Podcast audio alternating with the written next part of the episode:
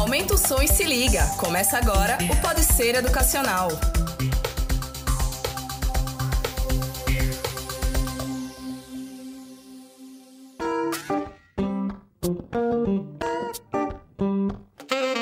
Fala galera, eu sou Silvia Fragoso e hoje eu tô aqui acompanhada do meu companheiro de equipe, o Breno Leal. Oi Silvia, oi pessoal, bom estar aqui de novo.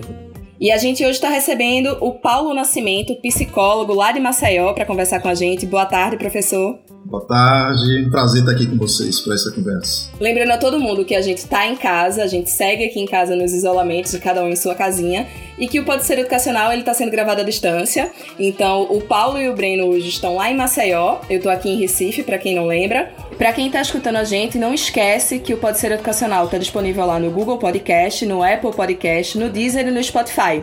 Também dá uma moralzinha pra gente, segue lá o arroba Grupo Ser Educacional. Vocês vão encontrar todos os episódios anteriores por lá.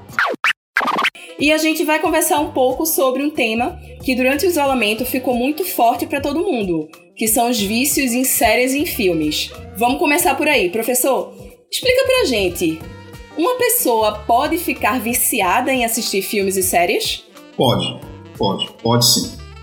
E como você já sinalizou, Silvia, na sua, na sua introdução, a gente está vivendo um momento, é, enquanto sociedade, que tornou essa possibilidade é, muito mais execuível do que em outros momentos. Na verdade, vejam, vejam bem, a gente já tinha, antes da pandemia, uma sinalização para esse que é um, um dos novos problemas das, das chamadas sociedades é, que vivem sobre o paradigma das tecnologias da informação.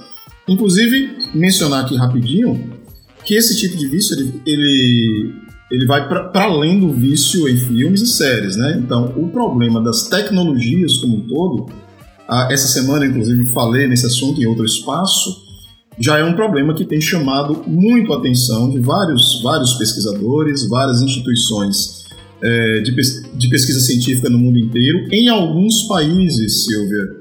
Alguns países, por exemplo, no leste da Ásia, a gente tem ali Coreia do Sul, Japão, países que têm um avanço tecnológico um pouco à frente do nosso. Para esses países, por exemplo, jovens e adolescentes são públicos que já são alvo da intervenção dos sistemas públicos de saúde. Ou seja, nesses lugares, o vício em tecnologia, e incluindo o nosso tema, né, que é o, a, a, o vício na, em, em, séries e filmes, já se tornou um caso de saúde pública, de saúde coletiva. Antigamente a gente falava que, todo, que era viciado em cinema, né? Todo pois final é. de semana eu tava lá no cinema. Antigamente as pessoas falavam que eram viciadas em cinema. Pois Hoje é. as pessoas são viciadas em, em aplicativos de streaming. Dentre outras coisas, né? Dentre outras coisas. A gente tem problemas com aplicativos de streaming, a gente tem problemas com redes sociais, a gente tem problema com relação com o celular. Isso afeta as faixas etárias de maneiras muito diferentes. É... Mas enfim, então essa é uma questão que tem preocupado muito, muito as pessoas no mundo inteiro. E eu estava dizendo que a gente agora está num momento muito mais complicado ainda, porque eu estava me referindo a um período pré-pandemia. Agora a gente tem uma, uma pandemia, a necessidade de um isolamento social de nível horizontal, né? todo mundo em suas casas. Isso produz uma alteração poderosa na, no nosso ritmo de vida, em nossas rotinas, o que, para esse tipo de desvio de comportamento, é, uma, é um contexto que realmente é muito, desafia, muito desafiador e muito complicado.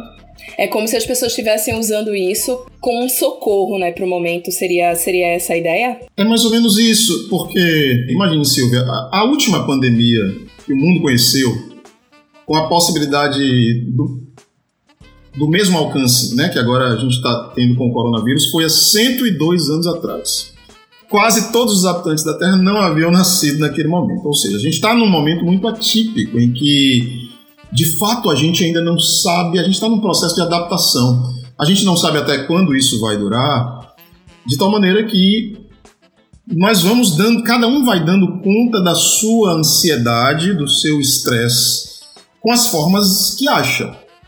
Então, se você já tem um indivíduo, uma pessoa que já tinha antes da pandemia esse gosto maior por série, por filmes. Agora, se ela for uma pessoa que precisa ficar em casa, porque a gente sabe também que nem todo mundo é, precisa ou pode ficar em casa, mas as pessoas que se enquadram nesse perfil, para elas esse momento vai ser bastante agravante, né?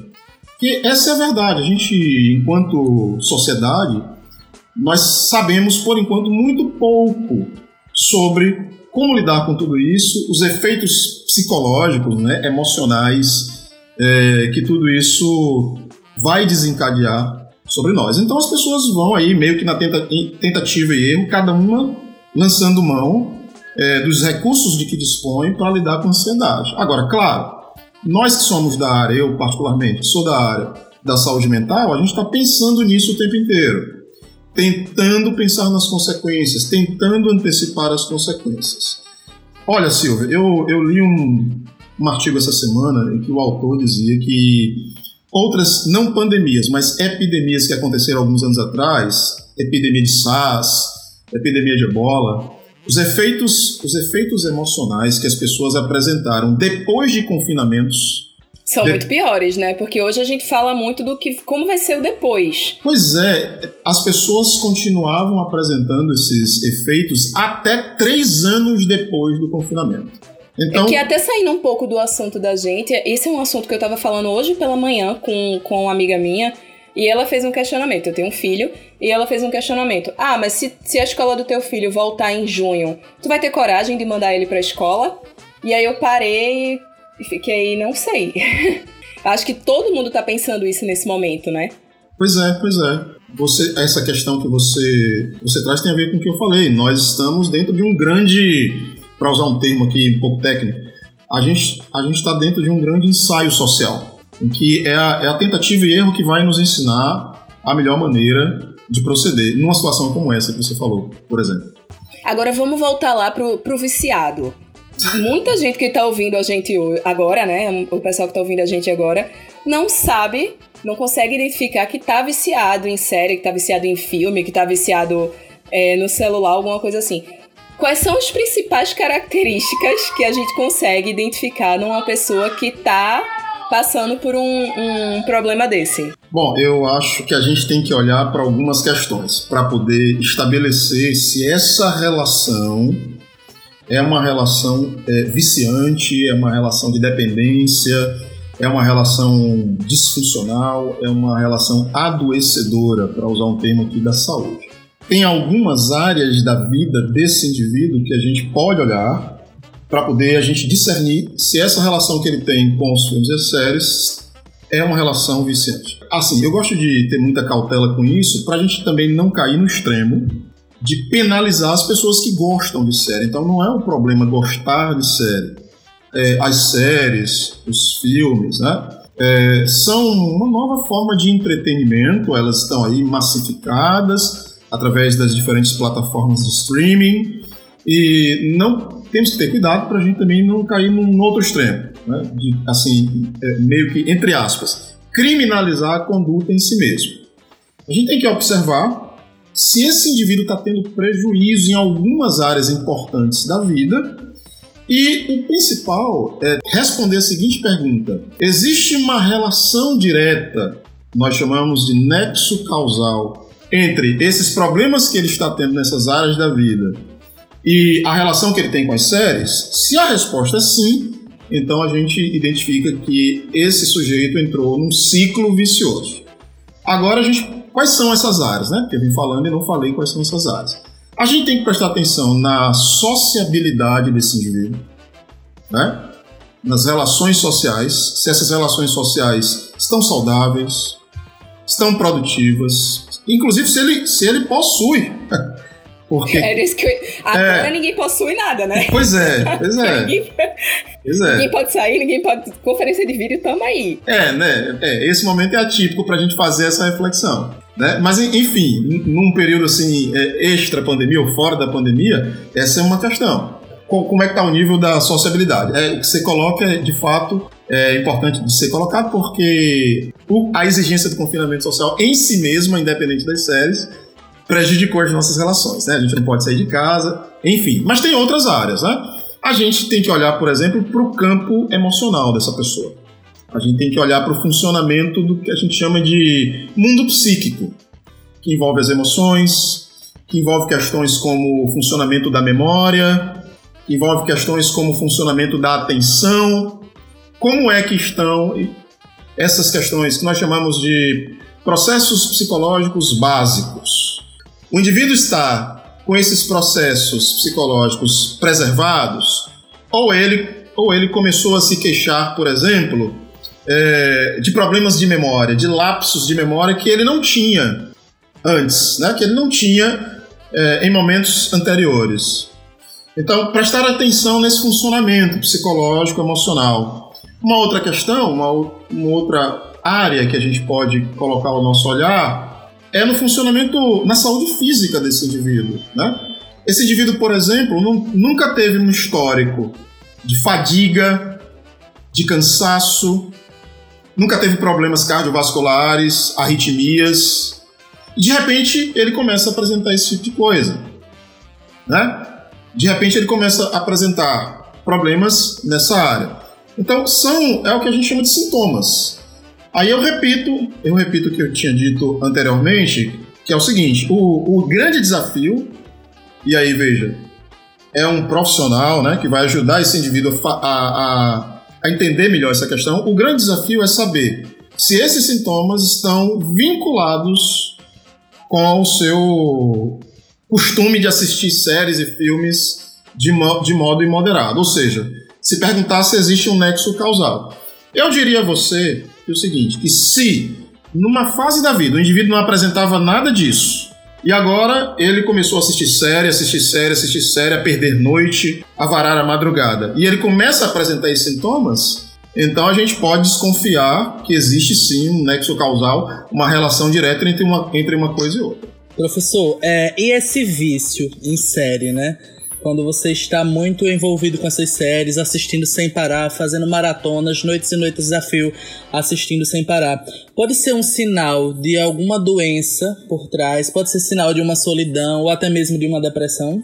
Breno, eu vou responder assim, pode, pode. Eu gosto de responder pode porque dá impress... não dá uma certeza absoluta, dá, eu quero passar a sensação de probabilidade. É possível que seja assim. Quando a gente estuda, por exemplo, a dependência de tecnologia, a dependência de celular, por exemplo, os pesquisadores têm tido uma dificuldade de saber qual é, qual é a direção. Ou seja, você tem. É, é o vício em tecnologia que produz, por exemplo, a depressão, ou seja, a direção é do vício para o sintoma, ou é o contrário? Você tem primeiro um público que já tem a depressão e que, em função disso, busca esse tipo de preenchimento é, interior, emocional. É difícil estabelecer qual é a direção. Eu, particularmente, desconfio que são as duas coisas. Você tem, por um lado, pessoas que já têm certas dificuldades na sua vida social e emocional, e essas pessoas, então, elas configuram um perfil propício para, ser, para se viciarem é, em séries, em filmes, etc. Ô professor, mas também não teria um lado aí que a gente pode avaliar de, de um espelhamento ou uma expectativa que as pessoas têm de, de por exemplo, assim, porque você você gosta de assistir um filme ou uma série com, com que você se identifique com algo que está ali. E o fato de você se viciar numa série não seria você projetar um, uma realização naquele, naquele, naquele quadro? Muito provavelmente esse componente também, também ele, ele faz parte da, da explicação por que, que as séries fascinam tanta gente. Muito provavelmente essa questão que você traz, ela faz parte também, né? Importante colocar isso também, porque a gente tem outros fatores e outras variáveis que explicam por que, que as séries fascinam tanta gente. Eu gosto de fazer essa pergunta. É, como psicólogo de abordagem humanista, a gente está sempre atento ao que a gente chama de necessidades humanas. Então, eu sempre me pergunto: que necessidade, que necessidade humana, que necessidade emocional, que necessidade psicológica as séries acabam suprindo de tal maneira que elas fascinam a tanta gente. Inclusive, pessoal, a tanta gente. uma observação, né? talvez as pessoas busquem nessas produções respostas ou eu não sei, porque se você observar nesse momento de pandemia que a gente tá vivendo, as séries e filmes que trazem cenários apocalípticos ou de pandemias ou de vírus mortais estão super em alta, as pessoas estão assistindo mais essas produções. Se eu entro na Netflix, por exemplo, a plataforma já sugere esse tipo de produção, né? Então, a gente tá. Nossa, eu já sou o contrário. Adoro um teminha besta. a vida já é pesada demais, minha gente. Verdade. Mas eu tenho percebido muitas pessoas assistindo, por exemplo, tem séries é, que trazem esse tipo de coisa, tipo The 100, que eu tenho observado na internet as pessoas assistindo mais. Então, assim, essas produções estão mais em alta. Eu vi uma pesquisa que, que falava assim, os, os mais pesquisados do momento eram aqueles pandemia, é. ebola, não sei o que, tudo voltado para assuntos que a gente tecnicamente deveria evitar, né? Porque eu acho que o clima já tá tão pesado, já tá tão tenso. Sim, aí eu, como é que funciona isso? As pessoas estão buscando respostas nessas produções, estão querendo se espelhar em algo, sabe? Eu não, não entendo porque que nesse momento, justamente agora, tanta gente procurando esse tipo de produção. Olha só, vejam só, eu, no meu entendimento, é, as séries, elas fascinam tanto, tanto as pessoas, tanto em período, tanto em momentos normal, sem isolamento e agora muito mais com isolamento, né? Porque as opções de lazer foram extremamente reduzidas, né? Então esse momento ele é profundamente problemático por causa disso.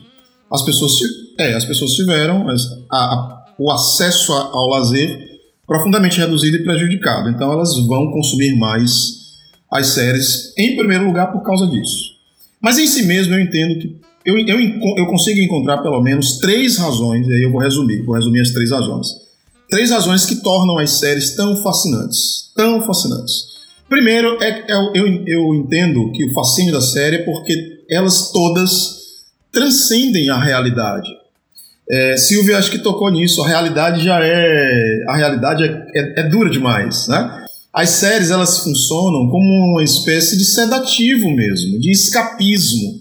E eu diria a vocês, gente, que na medida certa isso até faz bem, o, entretenimento, na medida certa, né? Uma relação saudável tal. E a gente faz isso, veja, não só com as séries, né? A gente faz isso com um livro de literatura, a gente faz isso se a gente lê um conto.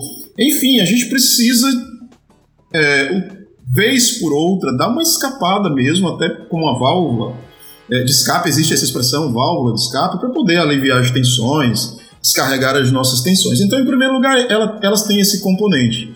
Segundo, veja, gente, é que as séries todas elas apelam às emoções das pessoas. Isso é muito atrativo. Série tem suspense, série tem romance, série tem aventura, né? Série tem, enfim, tem ação. Série nunca acaba, né? Porque Grey's Anatomy tá aí pra provar. Exato, tem essa sustentação é verdade, da expectativa. Entendam o que eu quero dizer. Se as séries todas tematizar, forem, por exemplo, por, por exemplo, por que, que ninguém se, se vicia em documentário? Vou fazer uma maratona de documentário, um documentário histórico. É, chato, professor. é racional demais, é exatamente isso. A gente assiste um documentário muito interessante por duas horas, talvez três, mas a gente não, não aguenta fazer uma maratona de documentário porque eles na maioria das vezes, eles não apelam às emoções, eles apelam à razão, e aí a gente não aguenta, né? Mas emoção, gente, é uma energia psíquica de outra natureza. E, e as séries, todas elas. Veja, e essas emoções variam do mórbido. Pensem, por exemplo, no Walking Dead, o que ele explora, né? Eles exploram o mórbido até outras emoções, o frisson, a surpresa, então, isso também explica, elas se conectam com o nosso mundo emocional. E é por isso que, que, ela, que elas atraem, pelo menos, se não todas as pessoas, é, públicos muito grandes. E por último, Mas eu aí quero... a gente tem que dizer que não é errado você assistir, né? Você pode assistir, você só claro, precisa ter sim. um equilíbrio aí, não é isso? A gente tem a necessidade dessa transcendência da realidade. O que é a arte se não isso? Aqui vem uma definição poética. A arte é exatamente isso. A arte é um protesto contra a, a pobreza, os limites e a chatice da realidade. Pense, por exemplo, num contexto que a gente está vivendo no nosso país, se a gente pensar para além da pandemia, né? Toda a instabilidade política, ideológica, as, as discussões, as fragmentações ideológicas, gente de direita, gente de esquerda, é tudo muito importante. A vida política é importante, mas tem uma hora que dá, dá, dá um porre, né? Tem uma hora que a gente quer escapar disso, a gente quer fruição, como, como dizia o bom e velho Santo Agostinho. Então, que isso, isso é o que, eu, o que eu disse, isso em si mesmo não é ruim. O que a gente tem que ter a sabedoria de encontrar a dosagem. A gente não precisa se afundar nessas maratonas, porque elas estão produzindo sintomas complicados. A gente pode voltar a isso, explorar um pouco desses sintomas. Elas estão produzindo sintomas muito complicados em algumas pessoas. Eu ia eu estava concluindo meu argumento dizendo o seguinte: uma terceira razão porque as séries fascinam tanto, vocês já adiantaram e eu concordo com vocês. É porque elas se conectam com a biografia das pessoas. Muita gente se espelha ali, para usar a expressão que a Silvia utilizou alguns minutos atrás. As pessoas se reconhecem nas tramas, nos personagens. É uma espécie de, de ensaio da vida, do comportamento. O que é que eu faria no lugar de determinado é, personagem? Então, para muitas pessoas tem também essa viagem da, da identificação com a sua própria vida, com os seus próprios dilemas. Professor, é, tem alguns estudos que já apontam os principais problemas que esse vício em série é, pode acarretar, né? Então vamos, tem como a gente elencar alguns aqui, os principais, questão de tantos físicos quanto os psíquicos? Tem sim, tem sim. Acho. acho o primeiro é perder os amigos. é verdade. É, Esquecer claro, do mundo claro. pra ficar frente à TV. Eu acho que é um sinal é, que mostra que tem alguma coisa errada, né? Claro, claro. É, a gente, e a gente tem que levar isso em consideração. Isso é tão importante quanto um sintoma físico. As relações sociais, as redes sociais, as amizades, os encontros presenciais porque nossa natureza é assim.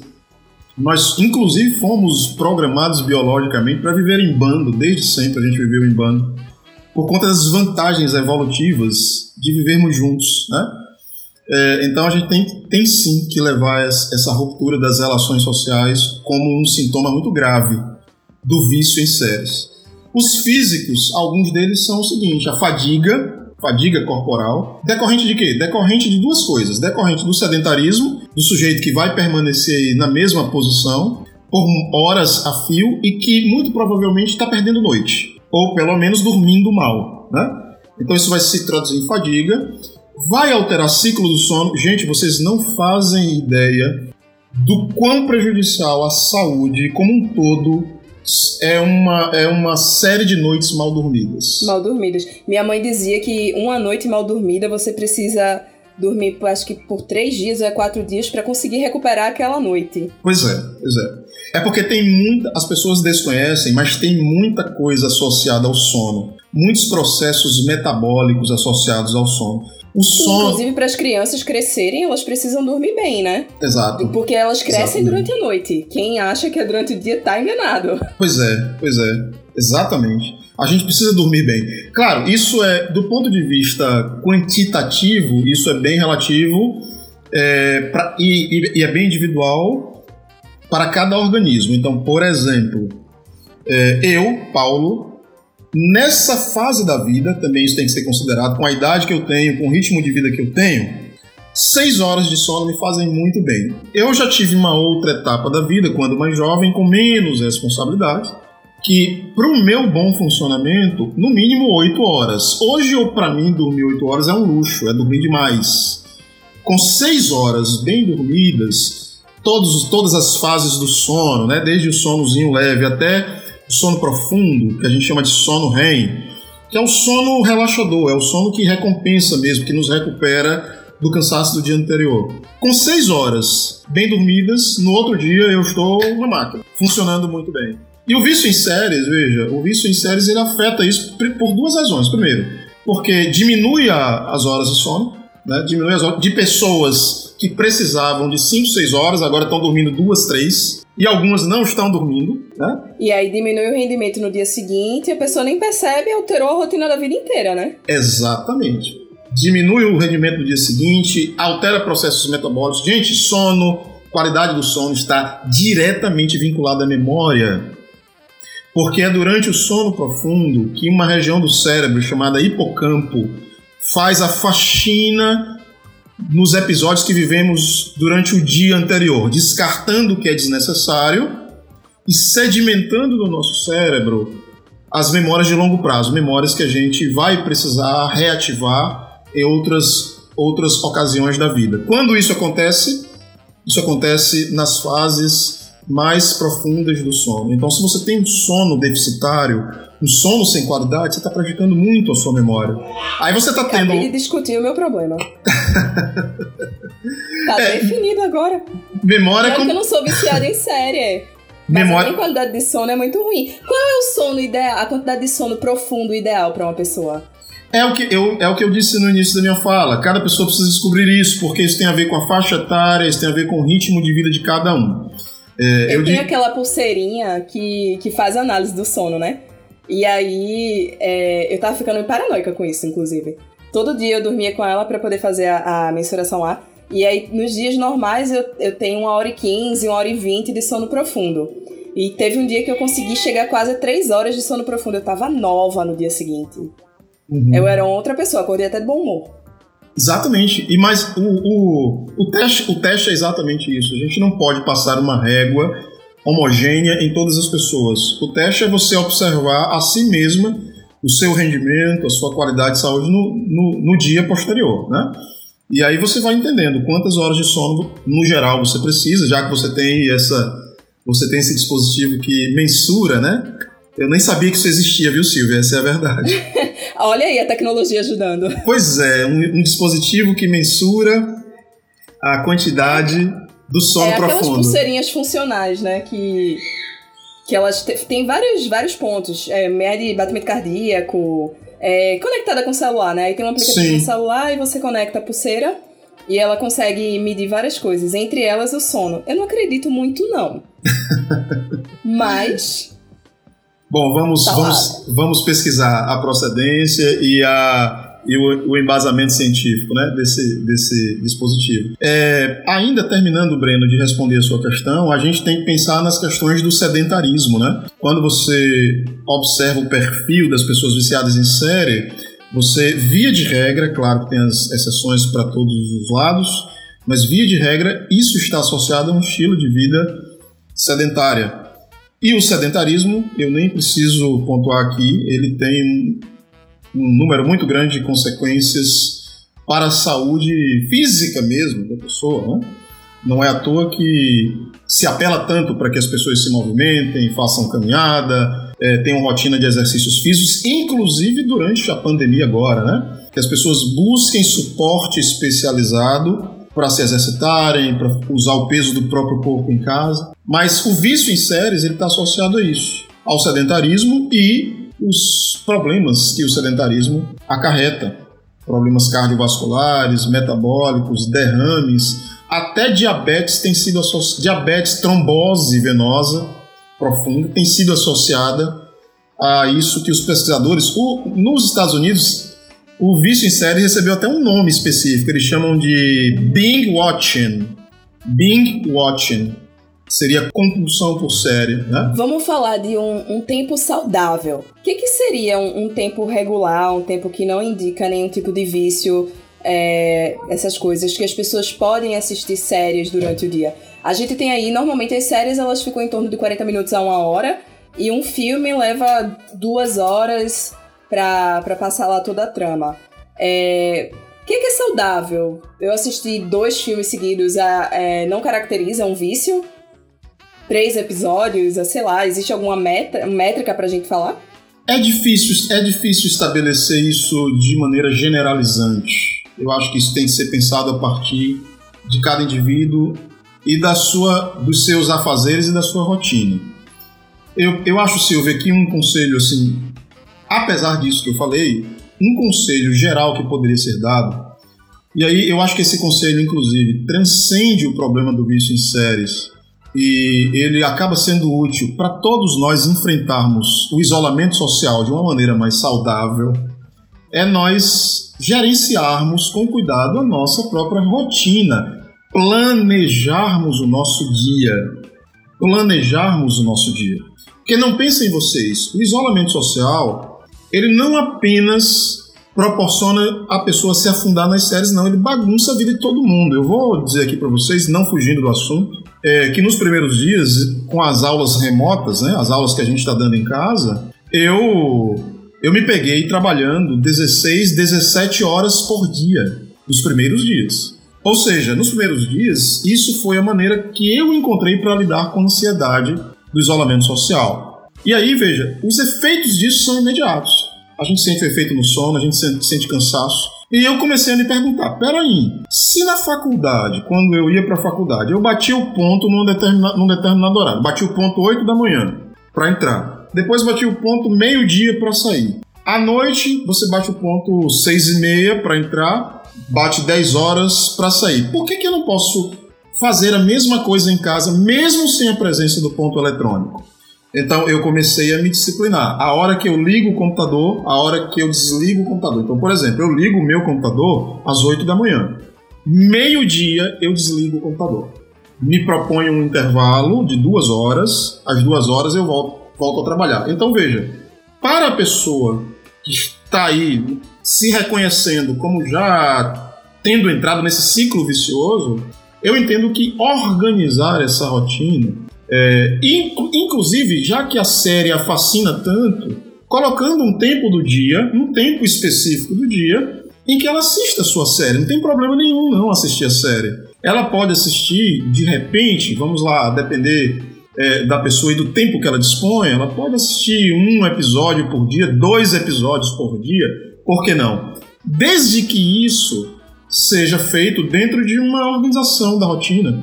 Desde, Desde que, que isso não afete as outras tarefas. Né? Não invada outras tarefas, é exatamente o que eu ia dizendo. Desde que isso não invada o tempo que deve ser dedicado para outras coisas. Eu acho que Deve quando, eu acho que quando tá muito bagunçado, assim, fica bem fácil de perceber. Por exemplo, eu conheci uma pessoa uns anos atrás que me disse que fazia faculdade pela manhã, à tarde estava no estágio e que quando chegava em casa comia alguma coisa e sete horas começava a ver série. E aí ela só parava três da manhã. Todos os dias ela fazia isso. E aí eu me perguntava em que momento ela estuda, em que momento ela dorme com qualidade, né? Então, quando tá nesse, nesse estágio, assim, fica bem fácil perceber que alguma coisa não tá legal. Ela disse, inclusive, que já chegou aí para um aniversário, por exemplo, ficou meia hora, porque deu a hora de sair um episódio novo da série que ela acompanhava, ela não esperou nem os parabéns. Então, deixou todos os amigos e a família lá e foi para casa. Não, mas sozinha. aí ela já é problemática, né? É, ela tava num nível, assim, absurdo já de vício, né? Então, é, é, meio, como o professor falou, deve ser meio complicado dizer o que é saudável, a quantidade saudável, né? Ele tá dando a sugestão de um, dois episódios. Mas quando o problema é grande, eu acho que é bem fácil perceber que as coisas não estão muito certas, né? Sim, sim. É, a, a, sua fala, Breno, me, me desperta para colocar uma questão aqui, e eu quero colocar isso com muito cuidado, porque evitar ao máximo, assim, nós, é, o contrário do que a maioria das pessoas pensam, nós da saúde mental, psicólogos, psiquiatras, a gente tem muito cuidado para não patologizar tudo. Certo? Patologizar tudo é o seguinte: é rotular tudo como doença, como transtorno. É o, as pessoas acham que a gente vê transtorno em tudo, e o nosso cuidado é o contrário. A gente está sempre pensando em não patologizar tudo e tem uma outra coisa importante: a gente também sempre indica as pessoas que cuidem o máximo de si mesmas antes de precisarem de ajuda profissional. Façam o que der para fazer por si mesmas antes de procurar um psicólogo ou antes de procurar um psicoterapeuta. Mas também nós não podemos nos fechar à possibilidade de que pessoas já profundamente marcadas pela compulsão, pessoas que já não conseguem, por vontade própria, é, auto, o autocontrole e a automonitoração do comportamento, de que elas procurem ajuda profissional. E eu posso afirmar a vocês que já tem muita gente nesse nível. Ou seja. E quando também não aceita a interferência de outras pessoas, né? Porque assim, a gente tá falando muito da, da situação da de pessoas adultas, mas a gente precisa lembrar que existem adolescentes que estão em casa é que os pais enxergam isso, o, a, o adolescente que fica muito tempo no quarto, assistindo o tempo todo, mal sai para comer, para não conversa e tudo mais. Eu acho que também cabe aos pais fazer esse papel antes de, de levar para um psicólogo e jogar o adolescente lá, né? Sim, sim. Ou seja, né, você, você reforça o que eu disse. É, a gente aconselha que as pessoas façam o máximo por si antes delas precisarem acionar ajuda, ajuda profissional. Mas eu quero, é, Silvia e Breno, acrescentar um outro elemento à nossa discussão que tem a ver com isso, esse tópico. É, por que, que algumas pessoas chegam em níveis tão profundos de descontrole? Por que, que algumas pessoas perdem completamente a capacidade de se automonitorar de, e do autocontrole em relação ao comportamento, a exemplo dessa menina que o Breno falou, de a compulsão é tão grande que, enfim, a pessoa abandona a sociabilidade, a festa, para ir correndo para casa e se afundar nas séries. Veja, é todo vício, certo? Todo o vício. Pensem aí da dependência química, da pessoa que está afundada na dependência química, é, de drogas lícitas e ilícitas. Dep dependência química não é só das drogas ilícitas, né? O álcool é uma droga lícita e permitida, e o que mais a gente tem é de gente dependente de álcool no país. Todo o vício, ele altera algumas funções cerebrais, especialmente em crianças e adolescentes. Por isso elas são um público muito mais sensível e vulnerável a, a entrar em ciclos viciosos. Existe uma região do cérebro, na parte da frente do nosso cérebro, que nós chamamos de córtex pré-frontal, ali está sediado um negócio que a gente chama de sistema de recompensa. Então, o vício em série, quanto mais a pessoa assiste, assiste, assiste, assiste, ela reforça essa região do cérebro que vai pedindo mais, esse sistema de recompensa vai pedindo mais, vai pedindo mais, vai pedindo mais. E em termos do, de características comportamentais, se traduz nesses comportamentos que a gente vê, né? A falta de controle, ansiedade, eu tenho que ir embora, e inclusive a síndrome da abstinência, quando a pessoa não tem condições de, de acessar aquele conteúdo. Então, é, eu tô, estou tentando aqui explicar de uma maneira muito simples que a dependência também tem uma raiz biológica que explica o porquê das pessoas chegarem, não são todas, mas as mais viciadas, do porquê que elas chegam num nível em que elas não conseguem mais controlar o seu comportamento. Se é isso que está em questão, essa pessoa vai precisar de ajuda. Ela vai precisar de uma ajuda profissional, porque da mesma maneira que ela programou negativamente o seu cérebro, o, o sistema de recompensa do cérebro para funcionar dessa forma, ela pode, com a ajuda de um profissional, desprogramar isso e voltar a ter uma vida com mais qualidade, aprender a controlar o seu, seu comportamento. Isso em psicoterapia é perfeitamente possível. Ninguém precisa se desesperar, de se desesperar por causa disso. O desafio é você convencer a pessoa, né? Esse é o, isso é o mais difícil. É você convencer a pessoa que ela tem um problema, que está prejudicando a sua vida, suas relações, sua saúde e que ela precisa de intervenção. Nós estamos muito acostumados a levar dependentes químicos para o psicólogo e para o psiquiatra. Mas nós não estamos nada acostumados a levar uma pessoa viciada em, em séries para os mesmos profissionais. Então, é um, hoje é um desafio muito grande é, conseguir algo assim. Então vamos lá, professor, para a gente encerrar aqui o bate-papo de hoje. Quais são os pontos que as pessoas precisam observar objetivamente para se identificar como um viciado em série, filme, ou identificar uma pessoa muito próxima a si que ele possa ajudar? Primeiro, o tempo que a gente tá falando, tá ficando na frente do televisor, na frente da, do celular. Televisor foi uma coisa bem antiga, né? Da televisão, do computador, do tablet. que mais? Bom, eu acho que isso que você coloca, a gente tem que observar se esse tempo está invadindo é, o tempo que As deve ser. atividades. Isso. Se esse tempo está invadindo o tempo que deve ser dedicado às outras atividades. A gente tem que prestar atenção é, tanto, tanto a pessoa que é viciada em série como amigos, familiares podem ser parceiros também, né? Eu acho que quem está nos ouvindo, talvez nem todo mundo seja viciado, mas conhece alguém, tem um amigo, tem um filho, tem um primo, tem um irmão, tem um conhecido, tem um familiar, enfim. Então, é, essa pessoa sumiu, essa pessoa que antes era sociável simplesmente sumiu, desapareceu. até das próprias redes sociais. Né? Então, observar a qualidade da sociabilidade, eu acho que é um ponto importante, e observar sintomas físicos que ela não tinha anteriormente.